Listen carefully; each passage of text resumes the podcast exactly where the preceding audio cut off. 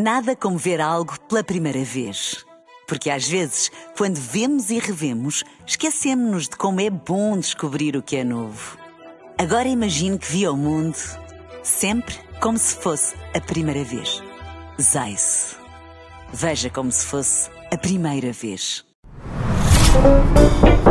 Posso dar-lhe uma palavrinha? A palavrinha de hoje é para quem está farto, para quem não quer mais, para quem está cheinho, para quem não quer nem mais um bocadinho. De, de quê?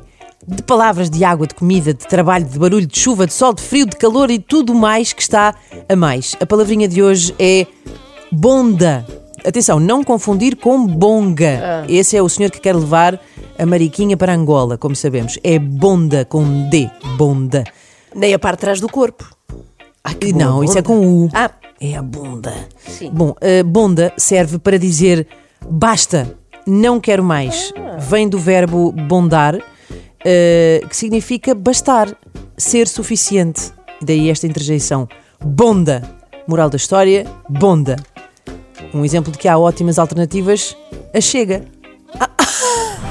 imagina, o Bonda. Posso dar-lhe uma palavrinha? Nada como ver algo pela primeira vez. Porque às vezes, quando vemos e revemos, esquecemos-nos de como é bom descobrir o que é novo. Agora imagine que viu o mundo sempre como se fosse a primeira vez. Zais. Veja como se fosse a primeira vez.